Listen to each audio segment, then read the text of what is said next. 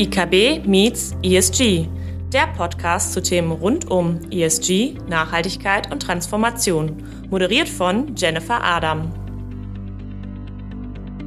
Das muss ja das Ziel sein. Ich erhalte meinen Wohlstand, aber ich bekomme klimaneutral. Hallo und herzlich willkommen zu einer neuen Folge von IKB Meets ESG. Mein Name ist Jennifer Adam, ich bin ESG und Nachhaltigkeitsexpertin der IKB und führe Sie durch diesen Podcast. Mein heutiger Gast ist ein Gast, der auch schon mal in einer vorherigen Folge da war, Klaus Bauknecht, unser Chefvolkswirt der IKB. Hallo Klaus, schön, dass du da bist. Hallo, grüß dich, Jennifer. Ja, und da Klaus auch schon mal in der Folge da war, verzichten wir auch ein bisschen auf die große Vorstellungsrunde, sage ich mal. Wir haben heute nämlich eine Studie mitgebracht, die wir uns gerne einmal anschauen wollten. Und zwar hat Agora eine neue Studie zum Thema die Energiewende in Deutschland, Stand der Dinge 2023, rausgebracht in der halt rauskam, dass die Treibhausgasemissionen in Gänze um 73 Millionen Tonnen gegenüber 2022 gesunken sind. Das ist im Vergleich zu 1990 46 Prozent reduziert. Klaus, wenn wir das so hören, wie ist das denn einzuwerten? Das wäre erstmal positiv einzuwerten. Ja, die CO2-Bilanz in Deutschland verbessert sich. Die Frage ist natürlich, wie wurde es verursacht? Was sind die Treiber dahinter? Und wir als Industriebank schauen uns natürlich die Industrie vor allem an. Und auch da erkennen wir, dass auch die, der, der Ausstoß von der Industrie zurückgegangen ist, nämlich mit äh, etwa 20 Millionen Tonnen, also 12 Prozent, was einmal eine große, eine große Summe ist. Ja. Wenn wir uns aber jetzt anschauen, warum ist das, und das macht auch die Studie ein bisschen deutlich, dann ist ein Hauptargument der Rückgang in der Produktion des verarbeitenden Gewerbes oder der Industrie. Ja, das heißt, wir haben, klar, wenn man weniger produziert, hat man weniger Ausstoß. Das Problem bei der Sache ist natürlich, dass das ja nicht unbedingt nachhaltig ist. Ja, natürlich in einem Konjunkturzyklus werde ich immer die Situation haben, dass wenn die Wirtschaft in eine Flaute geht, eine Rezession, wie sie ja letztes Jahr war und wie sie ja auch aktuell ist, dann erwarte ich natürlich, dass mit einer geringeren Produktion ich auch weniger CO2-Ausstoß habe. Aber was mache ich denn, wenn sich die Konjunktur wieder erholt? Transformation heißt ja, dass ich nachhaltig die CO2-Bilanz reduziere, dass ich pro produzierte Einheit meiner Industrie weniger CO2 habe. Und da sieht das Bild jetzt nicht ganz so positiv aus, weil wenn man sich vor allem die energieintensiven Branchen anschaut, also die Chemieindustrie, die Metallindustrie, Papierindustrie, Glas, ähm, dann sehen wir eben, dass ähm, dieser CO2-Reduktion letztes Jahr von 20 Millionen Tonnen ähm, hauptsächlich maßgeblich durch den Produktionsrückgang dieser energieintensiven Branchen verursacht wurde. Also es ist nicht die Situation, dass ich durch neue Technologie und durch Investitionen meine Produktion äh, umweltfreundlicher gestaltet habe, sondern es liegt einfach daran, dass ich weniger produziert habe. Und wenn das nicht schlimm genug ist, dann kann ich das noch weitermachen und kann sagen, ja, wo würde denn dann produziert? Ja? Ähm, ist diese Produktion verlagert worden? Sicherlich aus Konjunkturperspektive eher nicht. Aber man, wenn über die Jahre nichts passieren würde, und da können wir gleich nochmal drauf zu sprechen kommen, ähm, dann ist die Frage, wohin hat sich denn diese Produktion verlagert? Und wie sieht denn dann eigentlich der CO2-Footprint der deutschen Industrie aus? Nicht im Standort, sondern der Industrie. Und wenn wir uns die letzten 20 Jahre jetzt mal anschauen, wir schauen jetzt sehr stark auf letztes Jahr und da ist alles ganz toll und wir sind unter, unter den CO2-Zielen alles ganz toll. Aber wenn wir uns mal die letzten 20 Jahre anschauen, dann sehen wir, dass in der Tat, ja, ähm, die Wirtschaft ist grüner geworden, die Industrie ist grüner geworden, die CO2, der CO2-Ausstoß pro produzierte Einheit ist zurückgegangen, aber auch über die letzten 25 Jahre lässt sich dies eben hauptsächlich an der Produktion der energieintensiven Branchen feststellen. Die Chemieindustrie, die Basischemieindustrie zum Beispiel, hat ihre Produktion verlagert. Und das bringt eine schöne Statistik mit sich, dass wir grüner werden in der Gesamtproduktion, aber es ist nicht durch eine Transformation, sondern durch eine Produktionsverlagerung stattgefunden. Ja? Und das ist so das, das vielleicht etwas traurigere Bild über die Konjunktur, äh, das letztes Jahr äh, der, die CO2-Ausstoß zurückgegangen ist, ähm, das ist gut und das sei dahin, dahingestellt. Das ist konjunkturell. Aber von größerer Sorge ist die Tatsache, dass auch schon die letzten 20 Jahre wir auf Makroebene jetzt eigentlich nicht die Transformation sehen, die wir, äh, die wir uns eigentlich alle wünschen, nämlich einen sinkenden CO2-Ausstoß bei gleichender Produktion, bei gleicher Produktion, ja, bei gleicher Wertschöpfung, bei gleichem Wohlstand. Das muss ja das Ziel sein. Ja, ich erhalte meinen Wohlstand, aber ich bekomme klimaneutral. Es ist gar nicht anders, anders ist ja gar nicht machbar. Auch für die Gesellschaft. Die Gesellschaft wird nicht akzeptieren, dass wir einen sinkenden Wohlstand haben. Die Welt akzeptiert es ja auch nicht. Ja, nur um das Klima zu retten, in Anführungsstrichen jetzt mal, oder unsere CO2-Bilanz zu reduzieren. Von daher ist es absolut notwendig, dass wir hier unsere Effizienz, unsere CO2-Effizienz steigern. Die Effizienz. Ja, bei gleichem Produktion weniger CO2-Ausstoß. Mhm. Ja, und also wie du auch schon sehr stark quasi verdeutlicht hast, das Thema Transformation hat das überhaupt stattgefunden. Und da steigt die Studie ja auch ein bisschen ein, dass sie auch sehr stark sagt, zentrales Thema 2024 würde auf einmal auf jeden Fall das Thema werden, Finanzierung von Klimaschutzinvestitionen, um unsere Ziele auch in 2030 zu erreichen.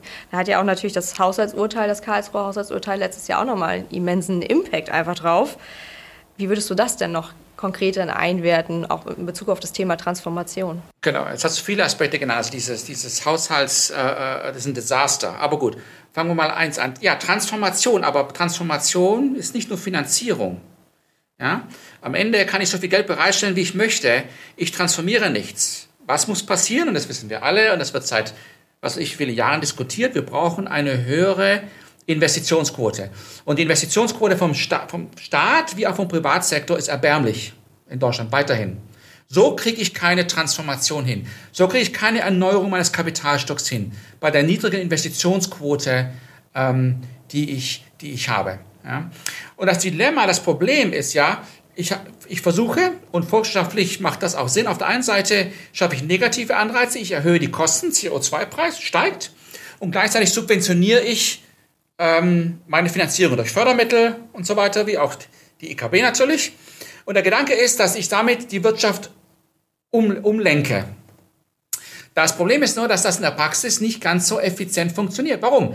Den CO2-Preis habe ich, den muss ich bezahlen.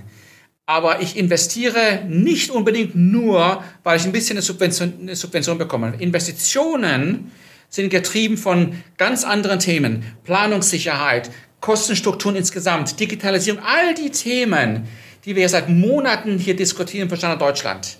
All die Themen sind entscheidend, äh, um ein Investitionsklima hinzubekommen. Am Ende, am Ende kann man es eigentlich reduzieren auf ein, einfach eine höhere Rendite.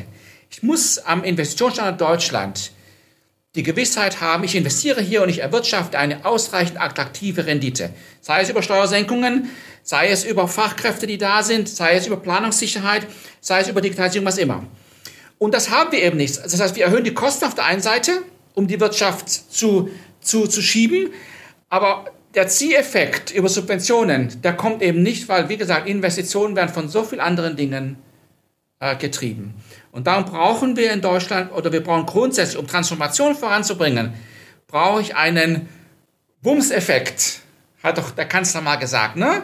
Diesen Bums, ich brauche diese, ich brauche diesen, diesen entscheidenden Durchschlag, damit ich, damit eine, eine Eigendynamik sich entwickelt. Ja? Ich brauche ein massives Investitionsprogramm vom Staat und vom, ähm, und ich brauche die, die Rahmenbedingungen auch vom Staat, damit auch der Privatsektor sich hier einkauft. Ich brauche einen massiven Investitionsschub.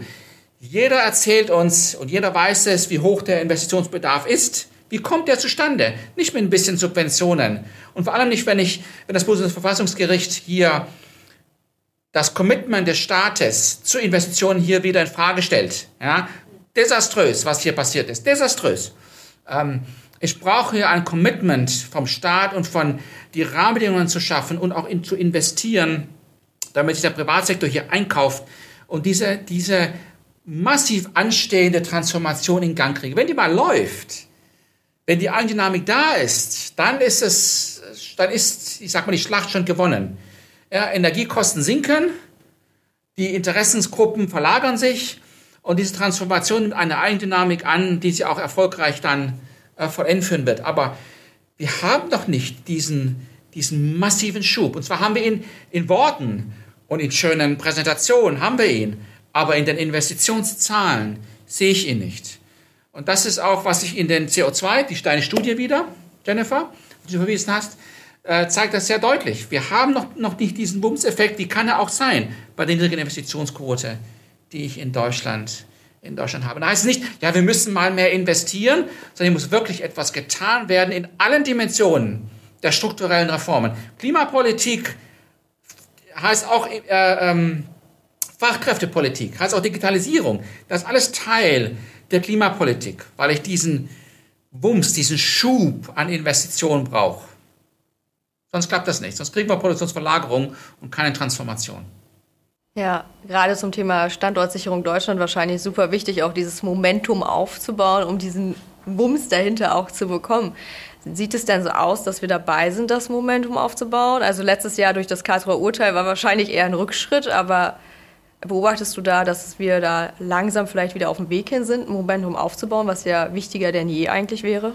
Ja, im Moment ist es ja schwierig, wenn man sich die Presse anschaut äh, und, und, und die, ähm, ja, vor allem die, die allgemeine Stimmung in der Wirtschaft ist ja eine von, äh, dass der Staat hier nichts auf die, auf die, auf die Reihe kriegt. Ja? Äh, Deindustrialisierung ist ein Begriff, der auch immer wieder fällt. Ähm, also wenn ich das so glauben würde, was ich so jeden Tag lese, äh, dann müsste ich wirklich große, große Zweifel haben. Okay, wenn ich mir die Politik anschaue, habe ich große Zweifel. Entschuldigung. Weil dieses Urteil hat auch ganz klar, also äh, wie, wie diese Bundespolitik jetzt hier wieder so im Kleinen Sachen bewegt, obwohl ganz bold Moves entscheidend sind, ganz groß angelegte ähm, Investitionsstrategien. Die EU spricht davon, die Bundesregierung spricht davon, aber wo soll sie, wo soll sie im Moment herkommen? Äh, und dieses, und diese, dieses Urteil, die Reaktion der Bundesregierung zu diesem Urteil sagt mir eigentlich, dass die Bundesregierung immer noch glaubt, wenn sie einzelne Stellschrauben, hier ein bisschen schrauben, hier den CO2-Preis anheben und hier was subventionieren, dass das reicht. Und Jennifer, ich sagte, das wird nicht reichen. Das wird nicht reichen für das Ausmaß an Investitionen, was hier notwendig ist. Da muss mehr passieren. Die Investitionsquote muss ansteigen. Und für mich wird die Klimapolitik erfolgreich, wenn ich in den Zahlen eine deutlich ansteigende Investitionsquote des Staates wie des Privatsektors sehe. Noch kann ich es nicht, noch sehe ich es nicht. Und dieses Jahr wird es schwierig werden, weil die Konjunktur gibt uns auch wenig Rückenwind für Investitionen. Ja, und wenn ein Auto nicht fährt, kann ich überhaupt nicht lenken. Das heißt, ich brauche Wachstum. Ja, das haben wir schon mal drüber gesprochen. Wir brauchen Wachstum, wir brauchen Investitionen, um den Klimawandel voranzutreiben. Und da haben wir im Moment Gegenwind von der Konjunktur. Also dieses Jahr wird auch wieder ein gutes Jahr fürs CO2-Bilanz vielleicht sein, ja, aber nicht für, die, nicht für den Wandel, nicht für die Transformation. Da stehen viele Herausforderungen an. Ja, die Frage, die ja auch noch mal ein bisschen mit einhergeht. Wir haben ja auch schon extrem viele Milliarden, die in das Thema Fördermittel geflossen sind. Sehen wir denn schon die Auswirkungen von diesen Milliarden, die da geflossen sind? Wir, wir, sehen sie sicherlich in einzelnen Firmen. Natürlich sehen wir sie in, in, in den Investitionen, die die IKB auch finanziert hat. Äh, die haben ja stattgefunden. Ähm, damals sagte, hatte ich ja zu Anfang gesagt, aber auf Gesamtmakroebene wenn wir uns die Gesamtwirtschaft, die Gesamttransformation anschauen, wo wir hinwollen, und wir wollen ja zu Net Zero Emission für die gesamte Wirtschaft, für die gesamte Industrie, das sehe ich jetzt noch nicht. In den Zahlen haben wir ja diskutiert. Ja? Da ist noch viel, viel zu tun. Beziehungsweise ich sehe sie, aber ich sehe sie für die falschen Gründe. Ich sehe sie durch die Verlagerung und nicht die Transformation. Ja, das spielt auf jeden Fall sehr viel ineinander, was ich noch auch klimapolitisch wahrscheinlich jetzt auch über die kommende Zeit nochmal verändern darf, um auch dieses Momentum aufzubauen, von dem du gesprochen hast, um dann auch die Effekte, die wir durch die Fördermittelvergaben ja eigentlich haben möchten, dann auch de facto irgendwann sehen zu können. Ja, aber dass es geht, oder zumindest mal, dass man etwas bewegen kann, zeigt uns ja in den USA zum Beispiel der Inflation Reduction Act, ähm, der ja ein, ein, ein Momentum an Investitionsbereitschaft auch von deutschen Unternehmen äh, mit sich gebracht hat. Ja, weil er auch großzügig, breit eine Tiefe und wirklich hier massive Maßnahmen hier, höhere Rentabilität auch sichergestellt hat für diese Investitionen. So ein richtiger, das war auch so ein Bumseffekt in den USA, der Inflation Reduction Act. Und er bewegt etwas. Also wir sehen, ja, es, es, man kann es machen, es geht. Hm. Siehst du denn auf der EU-Ebene oder auch in Deutschland, dass so Überlegungen da sind, so was Ähnliches zu machen? Ja, Überlegungen sind schon länger da. Ich meine, wir haben ja über unsere Fördermittel eigentlich schon immer diese Überlegung. Der Gedanke ist ja schon da. Was ich sage, ist, dass wir das auf ein ganz anderes Maß setzen müssen. Ja, auch auf EU-Ebene. Und das sind ja auch verschiedene Initiativen. Das ist richtig. Aber auch da, nicht nur muss es auf ein höheres Maß angesetzt werden, sondern es ist eine Frage der Gesamtwirtschaftspolitik, der Rahmenbedingungen. Wenn ich wirklich pro Euro Subvention die höchsten Investitionen rausholen will, muss ich über die Investition hinausschauen und muss die ganzen Strukturthemen, ich muss das Potenzialwachstum in Europa steigern. Also Wirtschaftspolitik und Klimapolitik muss das absolut Hand in Hand gehen. Und das geht anscheinend noch nicht. Noch nicht. da stehen wir noch anscheinend in den Kinderschuhen und darf noch ausgebaut werden. Ja, dann würde ich sagen, wir haben ja jetzt ja auch schon viel zu diskutiert oder auch von dir gehört als äh, quasi etwas, was du uns mit auf den Weg gegeben hast, auch zu der Studie, um die Studie auch einzuordnen. Was möchtest du unseren Hörerinnen und Hörern denn zu dem Thema sonst noch mit auf den Weg geben? Ja, jetzt will ich nicht mich anhören wie die Presse, was man alles schon liest. Aber wir müssen uns no nochmal, Wohlstand kommt nicht vom Himmel. Ich brauche Wachstum und ich brauche Wohlstandsförderung, um die Bereitschaft der Unternehmen und der Gesellschaft zu haben für den Klimawandel. Und darum gibt es diesen Trade-off nicht. Und es ist höchste, höchste Zeit, dass man nicht nur über Sachen redet, Investitionen, sondern es auch wirklich stattfindet. Und in Politik möchte ich nur sagen, es hilft nichts, die CO2-Preise anzuheben und Sachen teurer zu machen, zu investieren hier bei gleichzeitiger Subventionierung. Das alleine reicht nicht aus. Es ist wichtig, ich möchte den Hörern mitgeben, gut, kommt auf einmal zuhört, aber ich möchte der, der, der Politik mitgeben, es ist entscheidend, dass man diese Klimapolitik im Gesamtkontext der Wirtschaftspolitik sieht. Denn nur dann wird sie mittelfristig, langfristig erfolgreich sein. Ich muss mein Potenzialwachstum steigern und ich muss den Wohlstand in Deutschland erhalten. Das klappt auch die Klimapolitik nicht. Mhm. Ja, da passt ja auch dann ganz gut zu das Statement, was ich ja von jedem einhole. Du hast es ja schon mal vervollständigt, aber da bin ich ja gespannt, ob es noch gleich geblieben ist oder sich vielleicht verändert hat, gerade mit dessen, was du gerade eben noch vorher gesagt hast. Net Zero 2045 ist. Ja, Net Zero 2045 ist allein gesehen kein sinnvolles Klimaziel. Ich wünschte mir, dass man sich als Klimaziel eine Investitionsquote vorstellt dass wir sagen, Net Zero 2045, ja, bei gleichzeitiger Investitionsquote von X oder Y, wo immer ich sie brauche. Das muss zusammengehen. Sonst verlagere ich nur die, die, die Ausstöße im Rest der Welt. Was uns allen ja nicht weiterhilft. Was dem Klima weltweit nicht weiterhilft, genau. Genau. Im Gegenteil. ja. ja. Ja, danke für deine Zeit. Danke, dass du mit mir gemeinsam die Studie ein bisschen eingewertet hast in den gesamten Kontext. Und danke fürs Zuhören. Dankeschön. Wenn Sie sich persönlich zu den Themen ESG, Nachhaltigkeit und Transformation mit uns austauschen wollen, melden Sie sich gerne.